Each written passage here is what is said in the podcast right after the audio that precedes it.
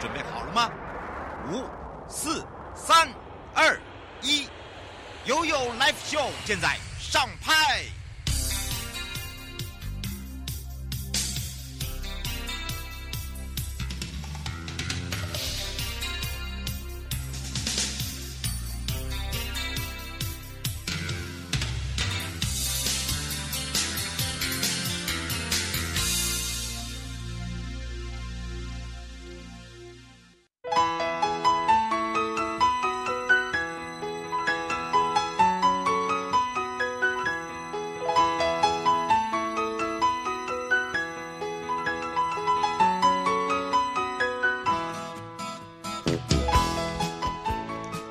次回到了 You Live Show FM 零四点一正声广播电台，陪同大家，我是你的好朋友瑶瑶。回到了生活法律生活法庭，在上半段呢，我们会回到犯罪被害人保护协会台北分会，由袁家村秘书，我们的家村秘书呢，跟大家聊到了一路相伴，也是我们的法律协助的部分，如何来帮助我们的被害人有一些需求，如何去协助他，以及呢，我们常常在讲到了这个犯罪被害人权益保障法呢，呃，上路之后呢，当然。呃，对于哦，这个明定的犯罪被害人保护命令，呃，为这个羁押替代处分的一个特别规定之外，还有就是一些适用的案件类型，赋予检察官跟法院在案件审查中，哦、呃，是个人案件的一个情形来斟酌犯罪被害人跟家属的意见。那必要的时候呢，也会核发犯罪被害人保护命令。像呃，这个这一次的一个国民法官哦，这个台北地检署就发了第一章，那么也呃命被告哦一定要遵守这个事项。那如果不遵守的话呢，最终会处三年的有期徒刑。那借由保护令呢，跟刑事处罚的一个规范，我相信可以强化被害人跟家属的一个安全维护之外，也展现了我们的防治数位性暴力的一个决心。好，那待会呢，由我们的呃这一次秘书呢，也是家村呢，会告诉大家，如果发现被害人家属有一些法律协助的一个需求的时候，我们该如何做？那么在下半段呢，回到台湾高等检察署哦，陪伴大家。他也是邓元检察官，我们的主任讲到《犯罪被害人权益保障法》，那么三读中呃通过施行之后，那修法的重点也再一次的来提供我们提供给我们的民众，让大家哦、呃、可以更清楚、更了解。所以先回到了台北分会时间喽。We don't stop the dizzy all night. We don't stop the party all night. We don't stop the dizzy. We don't stop the music, we don't stop a day.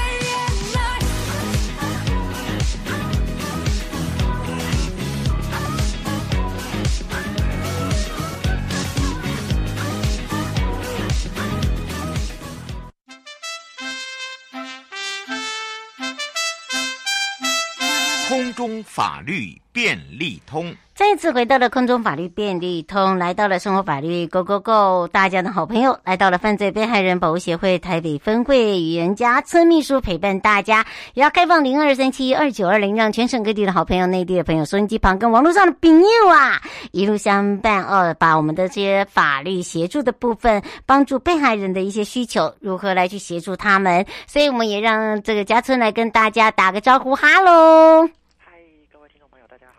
好的，家村可能要对着我们的这个麦克风哦，也就是你的啊、呃、话筒当做麦克风，那要大声一点哦。好的，当然这个时候啊，我们讲到了，也跟大家提到，今天呢比较特别一点，会跟我们的犯罪被害呃保障权益的部分有相关。那当然也来协助如何当帮忙这些被害人哦，在受到伤害，如何来去防治，以及呢给予我们犯罪被害人的一些权益。那如果真的发现了这些被害人哦，这个家属有一些法律协助的一些需求的时候，其实我们全省各地检署下的一个各分会都来协助。那今呢，回到了台北地检署的呃部分呢，也在我们的台北分会这个部分。那当然想到了呃如何来去协助，以及呢他们的需求我们怎么了解？我们赶快来让家村秘书来告诉大家。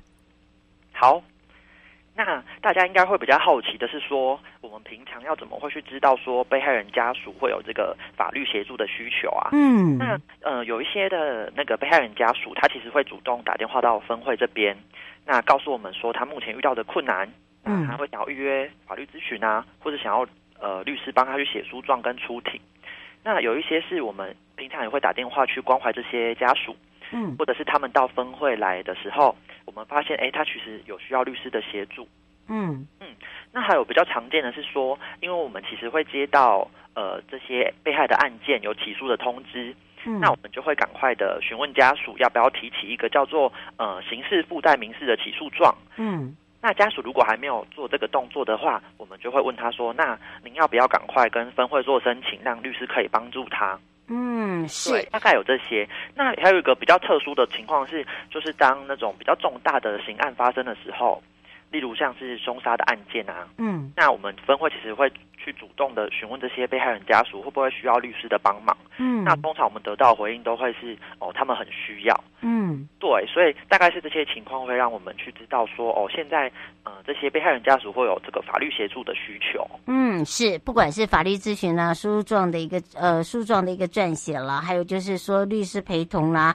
呃，还有一些哦，可能这个我们常会碰到，就是说，哎，这个我们的被害家属常常会问到说，哎，那可能在这个申请补助的部分，对不对？对。还有就是说，哦，怎么样来让这个我们的被害人哦，这个免于受再次的这个受到。伤害，尤其是在出庭或在调解的时候，所以呢，以我们台北分会来讲哦，我们要来请教一下啊，家村秘书哦。其实我们的家属最常问的有一些问题哦，也来提供给我们收音机旁。可能你现在需要协助，或者是说哦，你不好意思问。其实这个没有什么叫不好意思，还有一个就是说，怎么样来去呃了解说有一些问题呢，可能也就是你的问题。我们赶快来请教一下秘书了。是是是，对。呃，就是趁着那个呃，我们的主持人也要说的，就是呃，大家的问题都不用害怕跟我们说，说不定你的问题是非常关键还重要的。嗯、那以我自己比较常被问到的问题，大概有几个，嗯、一个就是哦，需不需要找律师啊？嗯，那或者是说他会问我们说，那后面的那个诉讼会怎么走啊？因为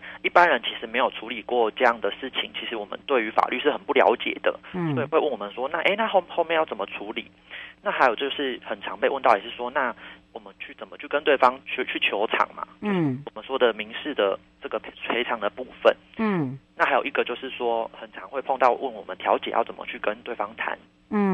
哎，大概会有这几个问题。嗯，而且呢，通常都会说，哎。哎，这个通常我们碰到啊，如果说这个检方啊，或者是律师啦，甚至法官哦，我们要怎么去对应，对不对？对对对，嗯，是。而且呢，我们常常在讲到哦，其实呃。我们在这个分会来讲哦，我们每一位这个伙伴呐、不管是从上到下面的职工啊，其实大家都有做一系列的一个受训。那当然呢，对于这些家属啦，或者是呃甚至被害人呢，我们也大概知道他们的如何去处遇他。那当然每个案子是不大一样的，不过在范保提供的一个法律协助过程中哦，尤其是在辅助律师的部分哦，是扮演很重要的角色。就是说，呃，请问一下我们呃这。通常哦，大家会想说，诶，他们是专业的吗？还是说他们是副业？还是说他是专职？哈、那不一样哦，哈、那当然，这个时候呢，也他们常常会讲到说，这跟外面呢，我们一般看的律师是不是不一样啊？诶，那这个通常听到律师就会想到律师费了，所以我们赶快来请教一下秘书了。就是呃，提到我们的辅助律师的部分，他们其实都是在外面，就是有职业的律师，就是可能在事务所啊，或者是怎么样。那他加入我们的服务律师，其实是等于是在我们这边服务，但是就是没有所谓的专职啊，或是其他兼职的问题，就是很单纯的，就是热心公益，所以呃，希望可以跟我们犯保分会这边一起来服务这些被害人家属。所以我们都会跟这些律师有一个共同的观念，就是说。呃，大家来这边是要一起做公益啊，要一起服务这些家属，比较不是为了就是他们可能平常要为了赚钱啊，或是为了利益需要去做一些应酬等等的，不是这样子。嗯，刘先生想要请教一下秘书，就是现在有外面有一些人啊，都说他是辅助律师啊，法服的啦，他说跟我们这个是一样吗？哎，不太不太一样，就是哎，可能。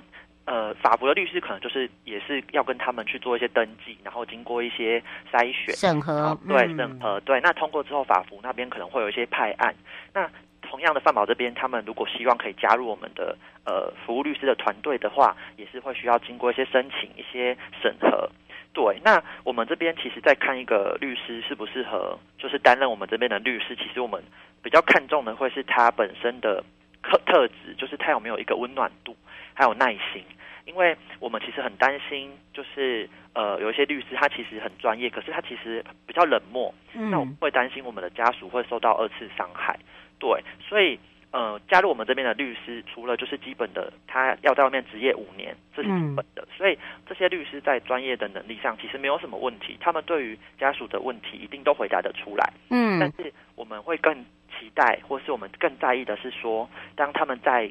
呃，就是跟家属回应这些专业的法律建议的时候，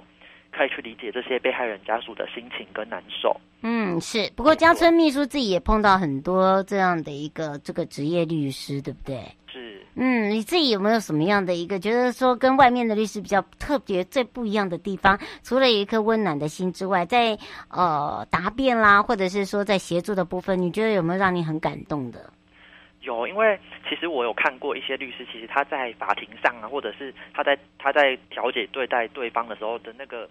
态度很凶的，是很凶猛、很凶狠的，很像。如果是以女律师来说，我们有一些律师其实是很像小辣椒的，嗯，但是他们平常在跟我们被害人家属在对谈啊，或者是呃回答他们问题的时候，其实非常非常温柔，你会觉得很像有两个人格的那种感觉。嗯，所以这些人会让我觉得更。更加的佩服，就是他在法庭上很努力的为我们被害人家属争取权益啊，去发声，但是他在私底下的时候，却又可以用很温暖、很温柔的这个身段去陪伴我们的家属。嗯，呃，这这个这个是让我非常敬佩跟感动的。是，不过倒是可以让这个家政秘书来跟大家聊一下哦，就是说，呃，因为每一个地区的这个被害人或被害家属的这个区域性的关系哦，所以都不大一样的类型案件，对不对？对。那么以我们北呃台北哦这个所谓的北分会来讲哦，最常看到的这个案件，以及呢，你觉得呃在处理上面比较棘手的是以以哪一些为主？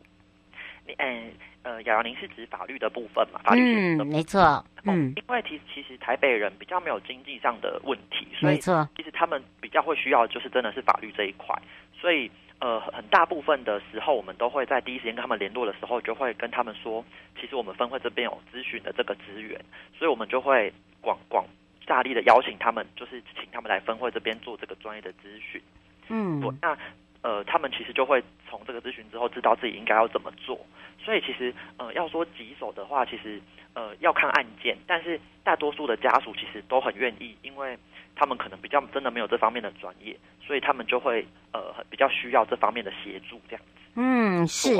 哦，苏小姐想有个问题想问一下，就是说现在呃修法过后以后，呃陪同而且陪同出庭是一路到底吗？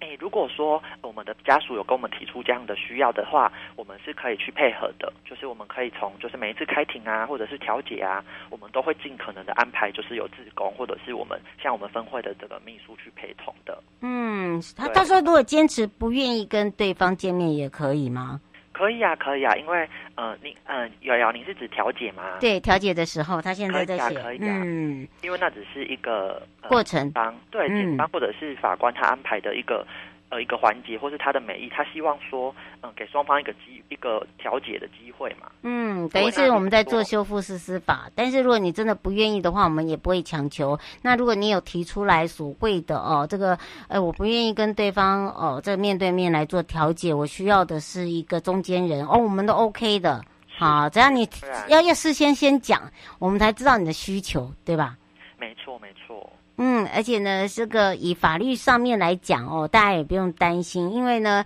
呃，刚刚呢，这个家春有讲到一个重点哦，就是说你看到我们的律师哦，呃，通常来这边来去做义务律师哦，所谓的职业律师哦，基本上哦是不大一样的哦。第一个呢，他就已经呃有一个就是他是愿意来服务的心，好，那那他不会想说哦，今天我是一个。哦，真的在职业，我们的职业跟那个职业不大一样哈。那当然呢，这个时候他就不会去考虑到说，哎，我现在要花多少时间在这个上面。那当然呢，如果你要咨询的话，我们也是一样有开放，对不对？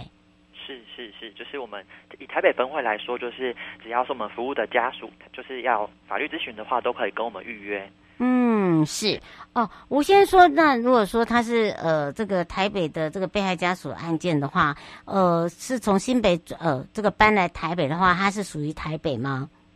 诶、如果是以住居地，然后到呃看哪个分会服务比较方便的话，我们都会尊重家属。嗯，对，你就是看你自己的一个方便为主啦。是的，是的。对，然后你也可以打电话来先做询问。没错，没错。对吧？嗯，像我们台北分会啊，都常常会有接到一些这个需要协助的啊，还有我们主动出击的。那当然协助的也蛮多，会打电话到分会来。我们也有提供电话嘛，对不对？是是是。嗯，我们的电话是呃二三八九八一零二零二二三八九八一零二哦。那不是请呃，我们是呃一点以后，谢谢。哦，让大家哦，这个有休息的一下时间哦。那当然呢，也有所谓的值班人员。不过倒是啦，我觉得哦，最后是不是也请家春呢？有什么样的一个问题要补充的，或者是要说明的地方？是，就是呃，陈如刚也要所说，其实今年在修法过后，我们有很多法律方面的协助，其实都有明文的规定在我们最新的犯罪呃被害权益保障法里面。所以，如果大家有相关的问题的话，其实都可以先到呃上网查查看现在最新的法规。那如果有任何需要的话，不管是大小问题，你觉得多么容易，多么无所谓，其实都可以问问，就是打电话过来问我们，我们都会很有耐心跟。呃，用我们呃这边的经验去回答，就是大家，所以大家不用就是不用担心或是害怕自己的问题，就是多大多小这样子。嗯，尤其是呢，我们又开始在做很多的这个，譬如说呃被害人的保护命令啦，哈等等啊，都是跟以往呃这个所谓的呃作风不不大一样了。好，所以呢，大家一定要用所谓的呃有信心。哦，来看待我们这一次的一个修法，在权益上面呢，绝对是呃来帮助我们的这些被害人跟被害家属的。也要非常谢谢犯罪被害人保护协会台北分会的袁家村秘书，让家村秘书呢陪伴大家介绍那么详细，我们就下次空中见哦。好，嗯，拜拜。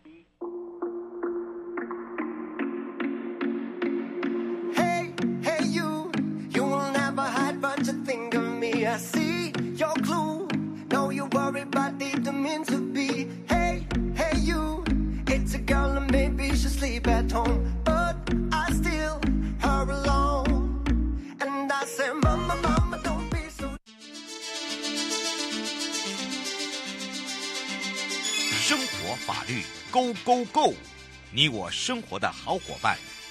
我是你的好朋友哦。我是你的好朋友瑶瑶，再度回到了 You Live Show FM 零四点一正声广播电台，陪同大家。好，当然刚刚呢，针对了这个犯罪被害保护法哦，这个就权益找保障法的部分呢，由台北分会哦，把这个实际在这个解决法律问题哦，还有保护命令的部分来说明之外呢，当然回到了台湾高等检察署时间了。那陪伴大家也是大家的好朋友邓元检察官，我们的主任，让我们开放零二三七二九二零，全省各地的好朋友，内地的朋友，收音机旁朋友。网络上的朋友一起来针对犯罪被害人权益保障法更多的了解，尤其是这个三读通过之后的一个施行状况啊，我们也赶快来让邓元主任，也是我们的检察官，跟大家来打个招呼，哈喽。嗯，嗨，啊，瑶瑶，各位听众朋友，大家午安，大家好。嗯，最近很多热门的话题，包含了发了一个这个呃所谓的保护令哦，这个也是哎吓一大一大跳，真的耶，尤其是这个保护命令呢，哦，如果如果真的。违反的话，最终是可以处三年的有期徒刑呢。哎，是是，嗯，是，所以今天我们要好好的来聊一下哦，这个犯罪被害人权益保障法从这样的一个一月七号通三读通过，二月八号的公布，一直到呢呃修正叫做犯罪被害人权益保障法之后哦，那当然呢包含了有一些呃这个大家不是那么的了解，以及我们这个整个修法为什么有修法，一定有它的一个目的跟精神存在嘛，对不对？哎，是的。呃，我们的犯罪被害人权益保障法是在今年的一月七号三读通过，然后二月八号总统公布施行。那总共的条文有一百零三条。那这次很特别的，就是我们的法条名称也都改了。那本来是叫犯罪被害人保护法，那我们这次修正为犯罪被害人权益保障法。那目前为止施行的状态是说，除了第六章的一个保护机构部分还没有施行之外，那其他的章节都已经在今年的七月一号已经上路施行了。嗯，是。那当然呢，这个施行之后呢，其实。它一定有他的一个精神所在。那如何来去做？我觉得就是有如这个家家庭的一个哦，这个碰到这样的一个状况，尤其是做家属或当事人的来讲，他最想要的了解就是说说，哎，我是不是要有呃更多的保护啦，或者是我不要再有更多的惊吓，甚至我要更多的补助。呃，这个都是听到他们的一个心声哦。我们是来请教一下主任？呃，是的哈，我们这次的那个呃修法之前，就是我们的旧法是着重在被害人的一个补偿跟保护，而且保护的对象呢就只有被害人，没有包括他的家属。嗯，那还有相关的一些保护服务的措施也不太周全。那现在我们的新法呢，就把原本着重在这个被害人的一个补偿跟保护的概念，把它提升强调多到这个尊严跟这个同理心，认为说这个是个被害人他的一个一个基本的一个权利，我们会强调他的一个主体性。那另外，在这个保护服务的层级也提升到行政院。那透过这个各部会的一个合作，能够来落实被害人的一个权益，也就是以被害人的一个权益保障为中心。嗯，而且他们这一次有一些重点哦，这个重点可能要请大家特别注意一下。那是不是也来请教一下主任？嗯，我们大概重点可以分成四个哈。那首先就是我们的新法有扩大这个保护服务的对象。那旧法呢是只有保护到被害人，可是新法有扩大保护到被害人的家属，让保护更周全。嗯，嗯是，所以哦，大家知道这三个哦，这个针对了让大家可以更多的明了，对不对？啊、呃，对。那再来呢，就是呃。有关于这个被害人诉讼协助的机制，哈，那也是由这个范保协会啊去委派律师或转介这个法服的律师来协助被害人进行诉讼。那特别是在有些这个呃杀人案件、重大的杀人案件，然后这个律师呢，他要去协助被害人去参与诉讼程序，啊，让他去在法庭上进行一个被害这个影响的一个陈述，好，那我们这整个诉讼制度呢，不单像是倾向于被告。嗯，是，而且我觉得还有一点重点哦，可能要来了解，就是说，因为我们都知道这个修法的重点之后呢，呃，主要也是希望说，我们除了被害人跟被害人家属，不管是保护周全，或者是呢，在这个呃，应该是说呃，法律上面，我们也有做一些呃微调，对不对？哎，对，那我们这次呢是针对一个什么故意致死啊、重伤，然后性侵害，好，或是这个性私密影像的这个犯罪，好，那法官跟检察官都可以去核发这个被害人保护的一个命令，好，那就是说让被告呢不能去骚扰被害人，好，或者说把这个性私密影像从网站上去下架或是移除，好，那假如说这个被告有违反保护令的话，那还会有一个刑罚的一个处罚。嗯，是，呃，刘先生想请教一下哦，他说他有问过这个被害补偿金哦，嗯、那他说有没有比较明确的一个方式，还有就是在补偿的部分呢，不会像以往一样，这边补偿以后就不能再去申请等等。哦，没错哈，就是呃，过往就是申请这个补偿金哈，对家属是一个很大很大的一个负担，就是说他的程序很繁复，那还需要一些这个单据，好，那还有这个计算，好，那就是让整个程序很旷日费时。那我们现在的新法呢，就是把它简化成这个单笔的定额，好，也只要是说你是犯罪致死的案件，原则上就是可以这个遗属补偿金就是一百八十万元。嗯。那重伤补偿金它会分这个等级哈，那从八十万元到一百六十万元不等。那再来就是性侵害补偿金也。是依照这个等级，好，是从十万到四十万，那还有境外的补偿金是二十万元。好，那这个新法的目的呢，也就是说，希望让这个呃被害人或者家属啊，就是不用说花那么多的时间在这个整理单据，好，那希望能够去简化这个审议的程序，让被害人或家属能够在最短的时间去获得补偿。嗯，所以哦，这个已经有做一些调整了啦，嗯、对不对？是的，是的。所以哦，江先生，你不用担心，就是说我们在做这些的时候，都一定有说呃模拟过，应该这样子讲。对吧？哎，是，是嗯，譬如简单来讲好了，我们用实际案例来讲，譬如说你因为车祸被撞很严重，然后去申请这个重伤补偿金，结果这个审议会啊就说啊，这个重伤好像不大成立哦，所以哎，本来要给你，现在不能给你了。哎，这个这个定义上面是不是呃，之前可能会有这样子的一个，应该是说一来一往啊。好，现在的话可能就比较明定了，应该这样讲。呃，没错哈，像我们的这个重伤害的这个呃补偿哈，也是我们这次修法的一个亮点哈。那像我们这个呃旧法的规定呢，重伤的被害人就是要符合这个刑法第十条的一个重伤害的要件哈。那我们这个第十条有六有六款哈，比方说这个呃毁败或严重减损这个萤幕啊，或者一耳啊，一耳或两耳哈，或是一些语言未能、嗅能或是知能哈，或是其他的一个身体健康的这个伤害。那这个要件其实很严啊。那在我们的这个实务上，大概就是我们检察官要去跟医院去函询，那医院还要再回复，我们才知道说到底符不符合这个重伤害的一个要件。嗯，那我们这次的这个新法呢，就想说，我们这次有扩大这个重伤害的一个定义。那除了刚刚我所说的这个刑法第十条第第四项的重伤之外，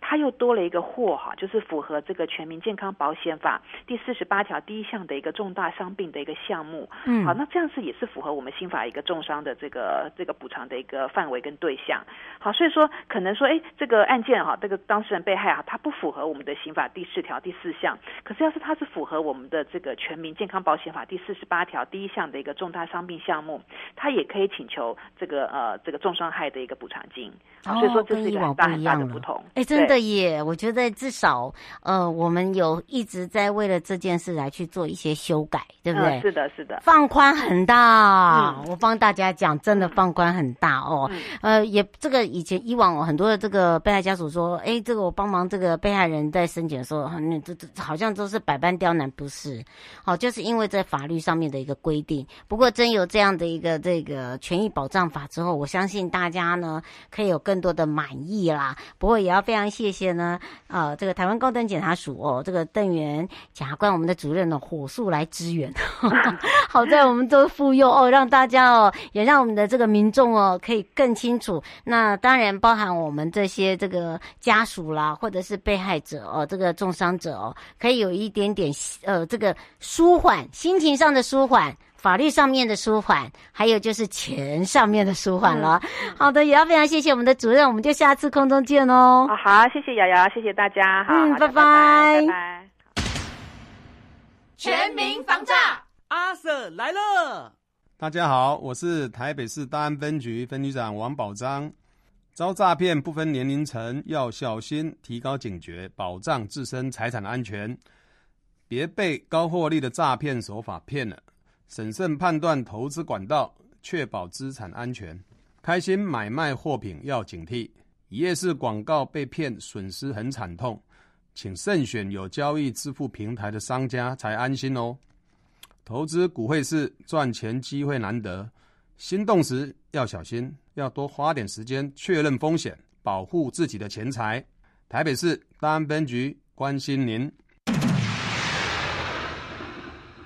各位亲爱的朋友，离开的时候别忘了您随身携带的物品。台湾台北地方法院检察署关心您。